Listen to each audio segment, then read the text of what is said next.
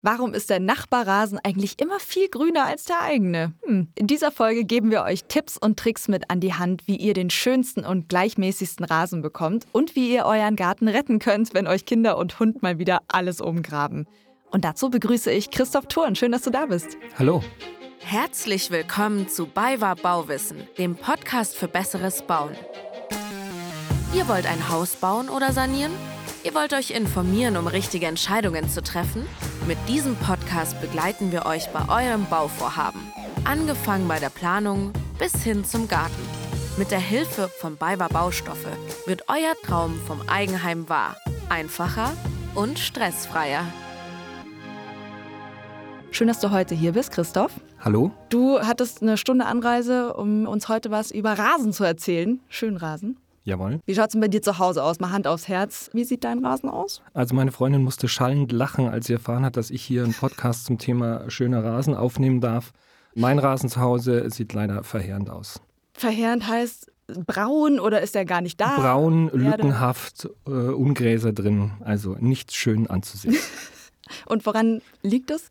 Zeitmangel, also die Theorie ist da, ich hoffe, ich kann es heute beweisen, aber tatsächlich ein schöner Rasen braucht einfach viel Pflege und die bin ich aktuell nicht bereit, ihm zu geben. Okay, dann schauen wir, dass wir jetzt allen unseren Hörerinnen und Hörern aber gute Tipps geben, dass die ihren Rasen auf jeden Fall so schön wie nur irgendwie möglich hinkriegen. Und starten noch mal ganz am Anfang. Wenn ich einen Rasen anlegen will, in welchem Zeitraum mache ich das am besten? Also hauptsächlich ist abhängig von der Temperatur, von der Bodentemperatur. Die optimale Keimtemperatur für Rasen ist so zwischen 14 und 25 Grad. Und in der Regel haben wir das bei uns zwischen April und September, Oktober. Es sollte niemals während der Keimzeit unter 8 Grad fallen. Ähm, dann geht der Keimling oder der Sämling kaputt. Und das heißt, Mitte April geht's los. Und die beste Zeit wäre jetzt quasi Mitte September, also das zeitige, der zeitige Herbst, da ist es so, dass der Boden sich nicht mehr so stark erwärmt. Das heißt, ich brauche weniger fürs Bewässern, also weniger Feuchtigkeit und äh, das Unkraut wächst nicht mehr so aggressiv. Und der zweitbeste Zeitraum wäre dann Mitte April im Frühjahr. Okay. Und von der Bauphase, also wenn man jetzt noch völlig Rohbau hat und Baustelle und vielleicht die Leute vom Bau laufen die ganze Zeit eh über den Rasen, ist es sinnvoll, den dann vielleicht trotzdem direkt am Anfang schon anzulegen oder sollte man lieber warten bis... Die Rasensaat ist immer das allerletzte, das man macht. Also tatsächlich, man muss ja selber oft durch den Garten und es dauert einige Wochen, bis die, der Rasen fertig angesät ist und fertig gemäht ist für die Pflege. Und das heißt, es ist immer das allerletzte. Der Landschaftsgärtner ist immer die letzte Arbeit, äh, die eine Landschafts- und Gartenbaufirma ausführt und selber sollte man da auch bis zum Schluss warten. Okay. Das Beste kommt zum Schluss, hoffentlich. Ja. Außer bei dir ist noch nicht das Beste. Ah, ist hab, vielleicht noch nicht der Schluss bei mir. Also. Ja, vor allem ich, äh, ich ärgere dich hier auch nur, weil ich habe selber keinen Garten, noch nicht. Und deswegen kann ich hier auch noch Sprüche klopfen, weil ich selber noch nicht in der Situation bin, dass ich mich um meinen Rasen kümmern muss. Welche Arbeitsschritte braucht es denn? Also wir starten mit der Lockerung des Oberbodens. Wenn es geht, spatentief, mindestens 15 cm sollten das sein. Das ist die Tiefe, die Rasenwurzeln maximal erreichen. Das wäre jetzt auch genau der richtige Zeitpunkt, wenn man sich für eine automatische Bewässerungsanlage entschieden hat, dass man die jetzt eben einbaut. Das mhm. wird ja circa 10 cm tief dann unter der späteren Rasensode wird es versteckt und dann beginne ich mit Bodenverbesserungsmaßnahmen, je nachdem, was ich brauche. Also optimal wäre eben ein sandiger Lehmboden oder ein humoser, lehmiger Sandboden. Das hört sich jetzt ein bisschen komisch an. Ja.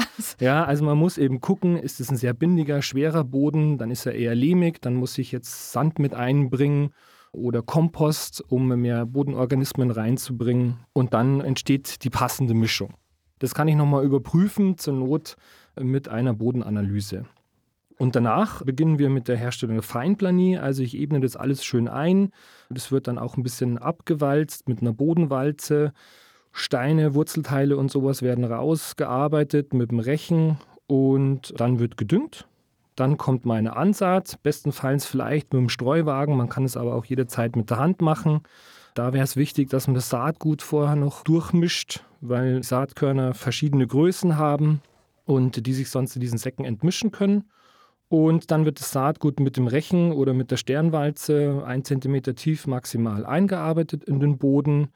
Dann sorge ich mit einer Walze für den passenden Bodenschluss, dass mir der Wind meinen Samen nicht wieder davon weht. Dann wird ausreichend gewässert und wenn mein Rasen, der aufgegangen ist, circa 7 bis 10 Zentimeter erreicht hat, die ersten Rasengräser, dann beginne ich das erste Mal zu mähen. Wie lange dauert das dann alles so? Also bis mein Rasen fertig ist, kann es sechs bis acht Wochen dauern, je nachdem, was ich mir für eine Mischung ausgesucht habe. Die ersten Rasengräser, die starten oft schon nach sieben bis 14 Tagen, je nach Witterung. Und manche Rasengräser brauchen mehrere Wochen, um überhaupt erst zu keimen. Und einfach, du hattest es gerade schon gesagt, aber vielleicht ging es ein bisschen schnell. Aus welchen Schichten besteht dann so der optimale Boden für den Rasen? Also wir haben eben unsere Rasentragschicht, das sind eben mindestens 15 Zentimeter. Die sollte Nährstoffe aufnehmen können, Feuchtigkeit speichern können, aber eben auch durchlassen. Und je nachdem, wie schwer oder bindig mein Boden drunter ist, brauche ich eventuell eine Drainageschicht. Im Sportrasenplatzbau wird es von Haus aus eingebaut. Da hake ich gleich mal ein. Drainage, kannst du das erklären? Was heißt das? Also Drainage ist in dem Sinn einfach nur eine wasserdurchlässige Schicht. Ein zu wasserdurchlässiger Boden wiederum ist auch nicht optimal. da muss ich nämlich endlos viel wässern. Also die Mischung macht's. Okay, dann war das die Drainage und danach kommt noch was oder? Danach kommt dann der Oberboden oder Unterboden. Das kann ich unterscheiden. Jeder, der sich schon mal eine Baugrube ausheben hat lassen, umso heller der Boden ist, der aus den tieferen Schichten kommt, umso weniger Bodenorganismen und äh, pflanzliche Anteile sind da drin. Das ist der sogenannte Unterboden. Und der Oberboden, das ist das, das äh, in der Landwirtschaft zum Beispiel, alles, was bearbeitet wird, bezeichnet man als Oberboden. Und äh, das ist äh, der, mit dem wir arbeiten und aus dem wir unsere Rasentragschicht machen. Wie sieht das in der Praxis aus? Komme ich da mit einer Maschine zum Beispiel, um den Boden zu lockern oder gräbt man ein bisschen um oder wie funktioniert das? Also tendenziell kommt es auf die Größe der Fläche an und ob mein Oberboden schon vorhanden ist oder ob ich den jetzt noch die Rasentragschicht auftragen muss. Das entscheidet halt, kann ich selber machen äh, mit Schubkarren, Rechen, Spaten und einer Rasenwalze oder brauche ich da ein schweres Gerät und muss da kubikmeterweise ähm, den Boden äh, transportieren. Jetzt hast du schon von einer Walze zum Beispiel gesprochen. Was für Geräte brauche ich denn, um einen Rasen anzulegen? Also eigentlich kann man mit einem Schubkarren, einer Schaufel, einem Rechen und einer Rasenwalze hat man alles, was man braucht. Das ist die minimale Ausstattung und wenn man es dann ein bisschen genauer möchte, gibt es noch Bodenfräsen, die die Lockerung übernehmen. Ich habe äh, Rasenanbaumaschinen, die eben die Aussaat und das Walzen übernehmen. Ich brauche eventuell einen Bagger für die Planie. Je nachdem, wie groß die Fläche ist, brauche ich zum Beispiel eine Maurerschnur und, und Schnureisen, um, um mir Nivellement herzustellen das sind ganz schön viele Dinge und Geräte, die jetzt so nicht jeder von uns zu Hause hat. Also an wen kann ich mich da wenden? Im Fachhandel kann ich mir ganz viel ausleihen, in den BayWa Baustoffbetrieben zum Beispiel oder auch bei der BayWa Rent. Da kriege ich dann auch die ganzen Maschinen, die ich gegebenenfalls brauche. Und ein Bagger bin ich persönlich jetzt auch noch nie gefahren, habe ich noch nie gesteuert. Da empfiehlt sich es wahrscheinlich dann, die Profis auf jeden Fall ranzulassen. Das wäre, also wenn man es noch nie gemacht hat, wäre das auf alle Fälle ratenswert, genau. Jede Garten- und Landschaftsbaufirma kann die Ansaat von einem Rasen übernehmen. Dann gehen wir doch beim Rasen selber nochmal ins Detail. Ich dachte halt immer, ja, es gibt halt Gras, aber da gibt es wahrscheinlich total viele Unterschiede. Welche denn? Also generell muss man sich überlegen, wie möchte ich meinen Rasen nutzen. Bei fast allen Rasen-Saatgutmischungen handelt es sich eben um Mischungen. Also das ist eine Zusammenstellung von verschiedenen Gräsern und das entscheidet eben, die haben verschiedene Eigenschaften und es entscheidet, inwieweit mein Rasen dann anständig äh, aufgeht. Ich muss mir überlegen, wie nutze ich meinen Rasen? Habe ich Tiere zum Beispiel? Habe ich Kinder, die gern Fußball spielen? Oder möchte ich einfach nur auf einen schönen Rasen gucken? Ich dachte bisher immer, es gibt halt Gras, aber da gibt es ja total große Unterschiede. Worauf muss ich achten? Im Privatbereich spricht man hauptsächlich von Sport- und Spielrasen, von Gebrauchsrasen und von Zierrasen. Und im gewerblichen Bereich gibt es dann zum Beispiel eben noch so Spezialrasenmischungen für Sportplatzrasen, Parkplatzrasen, Landschaftsrasen und so weiter. Und einfach auch nochmal, weil ich bin echt so, ich komme so vom Gras. Also ich sehe, der eine Rasen sieht optisch schön aus, ist vielleicht super schön sattgrün. Dann gibt es irgendwie eher so ein bisschen Wild, Wildrasen, nenne ich es jetzt einfach mal in meinem äh, Jargon. Was für Eigenschaften haben die dann? Also, wenn mein Kind jetzt super gerne Fußball spielt, dann lässt sich der Rasen nicht so schnell platt trampeln auf gut Deutsch. Oder was kann man sich darunter vorstellen? Genau, die sind halt dann zum Beispiel sehr trittverträglich und haben ein Narbenbildungsvermögen, nennt man das. Also, dass quasi Lücken, die auftauchen, dass die schnell wieder geschlossen werden. Das wäre wichtig, wenn ich jetzt zum Beispiel viele Haustiere habe, große Hunde oder eben Kinder und Enkelkinder, die da viel spielen Dann äh, gibt es einen Haufen Gräser, die einfach eine schöne Farbe haben. Das wäre jetzt für einen Zierrasen entscheidend, wenn es nicht besonders viel genutzt wird, aber viel angeguckt wird. Ein Golfplatzrasen ist extrem schnittverträglich, also hier wird das Grün auf zwei Millimeter abgemäht zum Beispiel. Das vertragen nur sehr, sehr wenige Rasengräser. Welchen Rasen muss ich nehmen, damit meine Nachbarn möglichst neidisch sind auf meinen schönen Garten? Ja, da wäre der Zierrasen optimal, aber wie gesagt, da kann ich die Fläche sehr eingeschränkt nutzen. Aber jeder kann schön drauf gucken. Bei, bei mir, meine Rasenkenntnisse sind bisher noch so, dass ich früher gerne Sims gespielt habe und da konnte man einfach aufs schönste Grün klicken und alles so schön anmalen. Das ist mein Level, Christoph. Okay. Da komme ich her. Deswegen lerne ich heute ganz viel von dir. Was gibt es denn für Fehler beim Anlegen von einem Rasen? Also zuallererst, dass man den falschen Rasen wählt, also dass man sich über den, den Gebrauch seines Rasens keine Gedanken macht. Wir haben ja eben die Nutzung schon gesprochen. Ähm, das ist eben entscheidend für die Auswahl der Rasengräser, die in meiner Mischung drin sind und ob ich da dauerhaft eben eine schöne Rasenfläche habe. Das ist das allererste, was ich mir überlegen muss. Und dann wäre das nächste, die Bodenvorbereitung. Ich kann nur jedem äh, Privatkunden empfehlen, eine Bodenanalyse machen zu lassen. Das kann man heute schon ab 20 Euro geht es los. Und da bekommt man dann eine Düngeempfehlung und den pH-Wert, der wird einem mitgeteilt, der ist sehr entscheidend für die spätere Qualität des Rasens. Was ist denn, wenn ich zum Beispiel dachte, okay, ich will einen schönen Zierrasen, ich will meine Nachbarn möglichst neidisch machen auf mein schönes Grün und dann habe ich vielleicht auf einmal total nette Nachbarkinder, die dann in meinem Garten Fußball spielen. Kann man das dann auch noch anpassen, wenn der Rasen einmal schon liegt? Ja, das wäre eher so wie eine Rasensanierung. Also man kann dann nachträglich, wenn man feststellt, dass der Rasen dann Lücken aufweist, dann kann ich mit einer passenden Nachsaatmischung eben andere Gräser noch mit einbringen, die dann die Eigenschaften mitbringen, die man für einen Spielrasen zum Beispiel braucht. Bei meinen Freunden, die neu gebaut haben, war es dann so, dass wir auf der Terrasse standen und dann hieß es jetzt bloß nicht, bloß nicht reintreten, bitte. Der wächst noch. Also das kann man vermutlich auch falsch machen, dass man zu früh auf den Rasen steigt. Das ist richtig. Also bevor die Rasensohle vollständig entwickelt ist, sollte man natürlich möglichst wenig den Rasen betreten. Auch nur wenn er trocken ist. Wir wässern ja relativ viel nach der Aussaat und ein paar Spuren lassen sich nicht vermeiden, weil man zum Beispiel die Regner umstellen muss. Aber generell muss man damit rechnen, dass sechs bis acht Wochen sollte jetzt halt der Rasen nicht großartig genutzt werden. Er wird dann schon gemäht, aber bis der vollständige Flächenschluss da ist, muss man sich da einfach noch zurückhalten. Dann sind wir schon beim Stichwort Man, ist ja auch ein großes Thema und man sieht ja heutzutage eigentlich fast keine normalen Rasenmäher mehr, sondern viele haben so einen fancy Roboter. Was kannst du uns dazu sagen? Also diese Mähroboter ist ein wirklich großes Thema, die nehmen uns viel, viel Zeit ab. Die haben den großen Vorteil, dass sie eben gleichmäßig mähen und dass sie immer nur minimale Blattmasse abnehmen dass man das Mähgut nicht abtransportieren muss, sondern im Regelfall, wenn das ein vitaler Rasen ist, der Boden selbstständig verarbeiten und zu Nährstoffen umwandeln kann. Man hat immer ein schönes optisches Bild und man läuft eben nicht Gefahr, dass man aus dem Urlaub zurückkommt und der Rasen 25 Zentimeter hoch ist, wenn es blöd läuft. Wobei, muss man ja sagen, die Bienen, die Natur, die freuen sich ja schon auch, wenn da mal ein paar Blümchen stehen bleiben, oder? Ja, in der Regel schon, aber diese paar Blümchen, die aus einem stinknormalen Rasen wachsen, die sind für Bienen uninteressant. Da gäbe es jetzt extra Wiesenmischungen, die dann bloß zweimal im Jahr oder so gemäht werden. Von denen haben die Bienen viel, viel mehr. Also muss man gar nicht so ein schlechtes Gewissen haben, wenn man sich den Rasenmäherroboter leistet und dann immer dafür sorgt, dass man da wirklich eine schönen, einen schönen grünen, blümchenfreien Rasen hat. Da sollte man lieber daneben noch äh, bei der Planung schöne Staudenbeete einbeziehen und da haben die Bienen dann mehr davon. Planung muss man wahrscheinlich auch bedenken, wenn man sich einen Rasenmäherroboter holen will, dass der überall dann auch hinkommt und gut fahren kann, oder?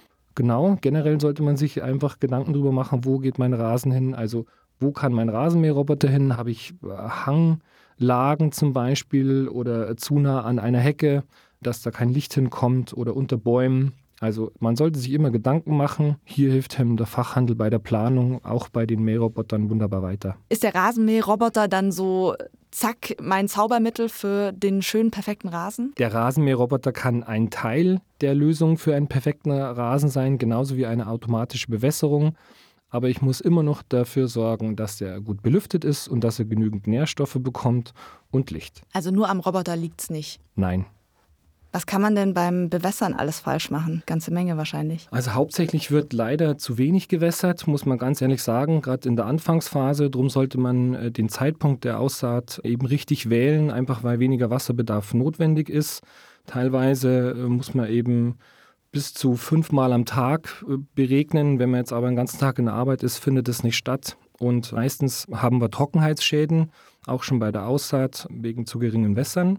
Zu viel Wässern ist auch schlecht, also eine Pfützenbildung ist ganz schwierig. Da ist eben die Ebenmäßigkeit der Planie schon entscheidend.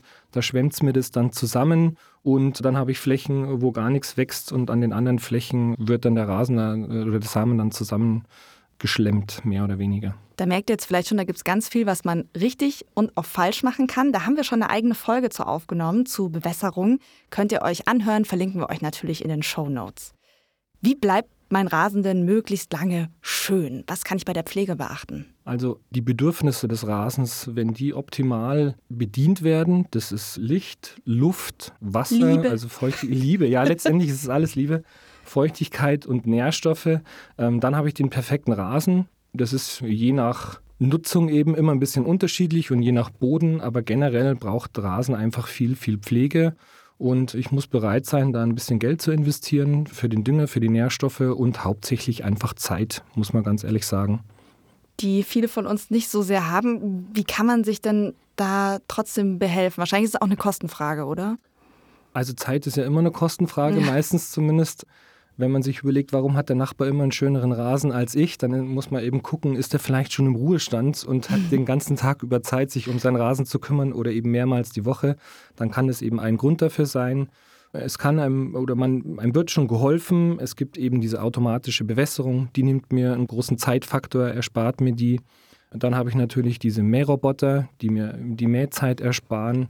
Ich muss aber trotzdem eben noch die Düngergabe im Auge behalten, dass, der, dass ich dafür sorge, dass möglichst viele Nährstoffe an meinen Rasen kommen und gegebenenfalls muss man eben den Rasen belüften, gucken, dass sich kein Rasenfilz bildet.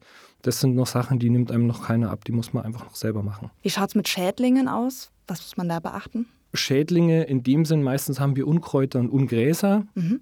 Der Grundsatz lautet hier Rasen fördern vor Unkraut bekämpfen. Also ein vitaler Rasen hat kein Unkraut. Also wenn der Rasen gesund ist, wächst eigentlich kein Unkraut. Habe ich das richtig verstanden? Das ist richtig, genau. Gesunder Rasen hat kein Unkraut. also wenn ich merke, da kommt aber ganz schön viel, dann wie kann ich gucken, wo das Problem liegt? Vier Faktoren gibt es eben, kann ich einfach checken. Mhm. Ist es zum Beispiel ein Standort hinter einer Hecke, unterm Baum, wo zu wenig Licht hinkommt, dann muss ich eventuell nachsehen mit einer ähm, schattenliebenden Rasenmischung. Ist es einfach zu trocken? Ich muss mehr wässern. Der Rasen braucht Luft. Hat sich vielleicht schon ein Rasenfilz gebildet, den ich rausholen muss durch Vertikutieren? Oder habe ich irgendwo Staunässe, weil mein Boden zu schwer ist? Muss ich vielleicht sogar erifizieren? Also das heißt so Löcher in den Boden stanzen mit Maschinen und es wird dann mit Sand aufgefüllt. Oder habe ich eigentlich äh, einfach zu wenig Nährstoffe? Also muss ich wieder Dünger ausbringen. Da kann man sich wahrscheinlich dann auch wieder gut beraten lassen, oder? Weil ich kann mir vorstellen, dass man die Geräte dafür auch wieder nicht sofort zu Hause hat, um drauf loszuvertikutieren zum Beispiel. Genau, kann man sich auch bei der BayWa ausleihen oder generell im Fachhandel. Das sind Geräte, das reicht, wenn man sich die zweimal im Jahr ausleiht. Tendenziell würde aber ein Rasenrechen auch ausreichen. Da sind wir wieder beim Zeitfaktor. Also wer jedes nach jeder dritten Maat den Rechen in die Hand nimmt und das restliche Mähgut, das noch übrig geblieben ist, das nicht im Fangkorb gelandet ist, aus der Rasensohle rausarbeitet, der braucht nicht zweimal im Jahr vertikutieren. Der macht es eigentlich im kleinen Stil schon selber. Allerdings funktioniert es wahrscheinlich nicht, wenn ich 500 Quadratmeter Rasen habe. Also das muss man einfach wieder sagen. Das stimmt, aber die Gärten werden ja teilweise leider oder auch dann zum Glück immer kleiner und dann hat man nicht ganz so viel Arbeit. Vielleicht kann man auch die Kinder mit einspannen. Kannst du noch mal erklären, was Vertikutieren generell ist für alle, die dieses Wort jetzt noch überhaupt nie gehört haben? Also beim Vertikutieren arbeite ich mit Messern, schneide ich die obere Schicht der Rasensohle auf und hole so abgestorbenes Pflanzenmaterial raus. Das ist immer, ja, viele haben es schon gemacht. Wenn ich äh, nach der Rasenmaat mit dem Vertikutierer drüber fahre, dann arbeite ich eben äh, lauter so ähm, gelbe Pflanzenreste eben raus. Und äh, wenn ich das nicht mache, dann bildet es einen Rasenfilz. Und äh, das sorgt dafür, dass der Boden Feuchtigkeit schlechter aufnehmen kann, Nährstoffe schlechter aufnehmen kann. Und es bildet so ein Mikroklima, da kriege ich dann vielleicht auch Pilze rein. Da trifft man wahrscheinlich auch den einen oder anderen Regenwurm und andere Insekten beim Vertikutieren. Muss ein bisschen aufpassen, wo man da reinschneidet. Also umso mehr Lebewesen im Oberboden drin sind, umso besser ist es. Umso gesünder ist auch der Rasen. Das ist richtig. Okay, also freut euch, wenn ihr äh, Regenwürmer seht. Nur die Maulwürfe, die wollen wir nicht haben. Die wollen wir nicht haben, genau. Wie kann man denn einen Rasen auch nachträglich ausbessern? Was kann ich machen, wenn ich vielleicht merke, ah, der wächst da doch nicht so gut oder eben ich habe viel Unkraut? Was gibt es da für Möglichkeiten? Also wenn ich jetzt viele Kahlstellen habe oder eben Unkräuter und Fremdgräser, dann wäre es am allergeschicktesten, man mäht den Rasen so kurz wie möglich ab, dann entfernt man das Schnittgut, dann holt man sich oder leitet man sich ein Vertikutiergerät aus, fährt einmal über, den, über die Fläche drüber, um die Grasnarben nochmal zusätzlich aufzulockern. Dann wird das Saatgut für die Nachsaat, es gibt extra Nachsaatmischungen, wird dann mit der Düngung ausgebracht gleichmäßig.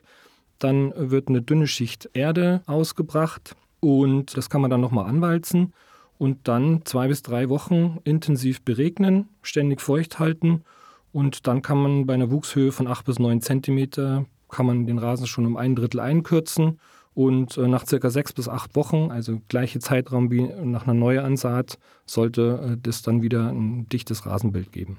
Was mache ich, wenn ich einen völlig verwilderten Garten vorfinde, weil ich vielleicht in ein neues Haus ziehe und da die Vorbesitzer nicht so viel gemacht haben und ich will sanieren und der Garten sieht aus wie Sau auf gut Deutsch? Also im Prinzip quasi kann man das genauso probieren. Also erstmal ganz kurz abmähen. Manchmal muss man dann einfach sagen, wäre eine komplette neue Ansaat vielleicht geschickter. Das heißt, ich fräse die obere Schicht einfach nochmal auf und probiere das neu, eventuell mit Rollrasen oder mit einer klassischen Ansaat. Jetzt hast du gerade gesagt, Rollrasen. Kenne ich vor allem aus dem Fußballstadion tatsächlich. Da sieht der Rasen ja auch immer perfekt aus. Wie funktioniert der? Wie lege ich ihn aus? Was muss ich beachten? Ist es sinnvoll oder nicht? Rollrasen. Wir, wir gehen voll rein jetzt, Christoph. Also Rollrasen ist natürlich eine super Alternative zur klassischen Ansaat.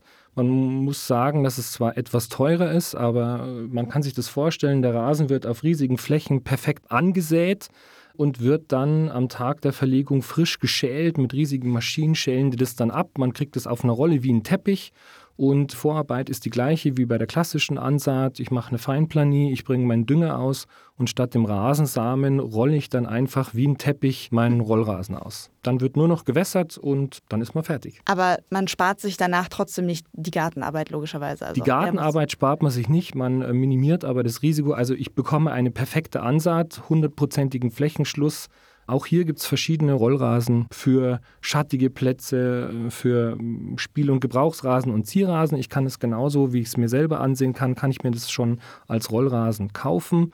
Ich habe halt diese Gefahr nicht mehr, dass mir bei der Ansaat Fehler unterlaufen, sondern ich brauche den Rasen nur noch ausrollen und habe das perfekte Rasenbild. Dann muss ich allerdings noch wässern und die Arbeit, die im Nachgang erfolgt, ist die gleiche wie bei einer Neuansaat. Ich muss einfach gucken, dass die Bedürfnisse auch vom Rollrasen genauso gedeckt sind wie von einer klassischen Aussaat. Kann beim Rollrasen trotzdem was schiefgehen? Da kann trotzdem was schiefgehen. Generell eigentlich nur bei der Bewässerung. Ich muss gucken, man ist natürlich verleitet, der kommt saftig grün an. Und ich muss eben gucken, dass der auch viel, viel Wasser braucht. Ich wollte eigentlich darauf raus, dass du selber auch Rollrasen in deinem Garten hast. Das haben wir auch schon gehört, der sieht nicht mehr so optimal aus. Und es lag daran, dass der zu heiß geworden ist? Tatsächlich habe ich den Rollrasen geschenkt bekommen. Von der Großbaustelle blieb da was übrig und habe mir gedacht, das ist super, das lege ich mir in den Garten. Allerdings war der 48 Stunden aufgerollt und der entwickelt dann im Inneren in dieser Rolle so hohe thermische Kräfte bis zu 50 Grad. Und ab 45 Grad stirbt so ein Rasengras dann in der Regel ab. Man sieht es leider erst später. Also ich habe den Grün ausgerollt und zwei Wochen später sind mir dann 50 Prozent der hitzeempfindlichen Gräser einfach ausgefallen. Und das, der Rest ist heute noch in meinem Garten. Jetzt haben wir über Rollrasen gesprochen, über Zierrasen, über verschiedene Möglichkeiten, auch über Gerätschaften, die man vielleicht braucht. Dann sprechen wir doch jetzt mal übers Geld. Was muss ich so grob planen für die Kosten für einen Rasen? Wenn ich mir meinen Rasen selber verlege und einfach nur eine normale Ansaat mache, dann muss ich mit einem Materialkosten von ca. 1,50 Euro bis 2 Euro pro Quadratmeter rechnen. Rollrasen selber, wenn ich den äh, verlege, kostet mich zwischen 7 und 15 Euro, je nachdem, für welche Mischung ich mich entscheide. Inklusive Verlegung kann ich beim Rollrasen mit 25 bis 35 Euro pro Quadratmeter rechnen. Kann man da irgendwo auch Geld sparen, wenn man sagt, ich habe selber voll den grünen Daumen und ich traue mir das zu, den selber anzusehen? Habe ich jetzt schon rausgehört, ist natürlich deutlich günstiger als der Rollrasen. Kann ich sonst noch irgendwas machen? Also die Eigenleistung des Feinplanums, äh, das macht natürlich viel, viel aus. Es ist generell nicht so schwer, wenn ich wenig Material bewegen muss und wenn die Fläche nicht zu groß wird. Jetzt sind wir gerade mitten im Sommer und wir hatten schon so viele richtig, richtig heiße Tage diesen Sommer. Was kann ich denn machen, wenn ich merke, okay, mein Rasen, ich habe das Gefühl, uh, der wird immer brauner und brauner und gelber und trockener? Also ich müsste hier bewässern nach Möglichkeit. So ein Rasen braucht im Schnitt je nach Boden circa 10 Liter pro Quadratmeter pro Woche. Das kann sich dann jeder selber für seine Fläche ausrechnen, wie viel es ist in den frühen Morgenstunden eben wässern oder dann in den Abendstunden. Aber Feuchtigkeit ist hier das A und O. Jetzt habt ihr vielleicht schon gemerkt, okay, Rasen ist nicht gleich Rasen. Es ist viel komplizierter, als man vielleicht so denkt, wenn man in schöne Nachbarsgärten guckt. Man kann sich bei euch zu allen Themen natürlich nochmal beraten lassen, oder? Das ist richtig. Bei uns im Fachhandel kann man sich zu diesen ganzen Themen, was Dünger und äh, Rasensamen anbelangt, wunderbar beraten lassen. Wenn es um die Verarbeitung geht, können wir hier Tipps geben und wo bekomme ich die Maschinen her. Wenn es zu kompliziert wird mit der Verarbeitung, dann ist es ratsam, sich einfach an, den Fach, an eine Fachfirma zu wenden, die einem dann bei der Ansaat hilft. Dass man die Nachbarn auch schön neidisch machen kann. Das ist richtig. Auch du, Christoph, ich hoffe, ich hoffe, da geht noch was in nächster Zeit. Ich befürchte, dass ich das jetzt anpacken muss, ja, nach diesem Podcast. Ich äh, drücke die Daumen mit deinem Rasen und ich lade mich hiermit einfach schon mal zur Grillparty ein, okay? Wenn der Rasen dann wieder grün ist, dann komme ich. Du bist immer willkommen. Sehr gut. Wenn ihr noch Fragen oder Feedback habt, dann schreibt uns gerne an podcast.balva-baustoffe.de oder bei Social Media. Wir sind bei Instagram und bei Facebook. Und hört natürlich auch unbedingt nächstes Mal wieder rein. Wenn ihr den Podcast abonniert, dann seid ihr direkt informiert, wenn die neue Folge da ist. Servus!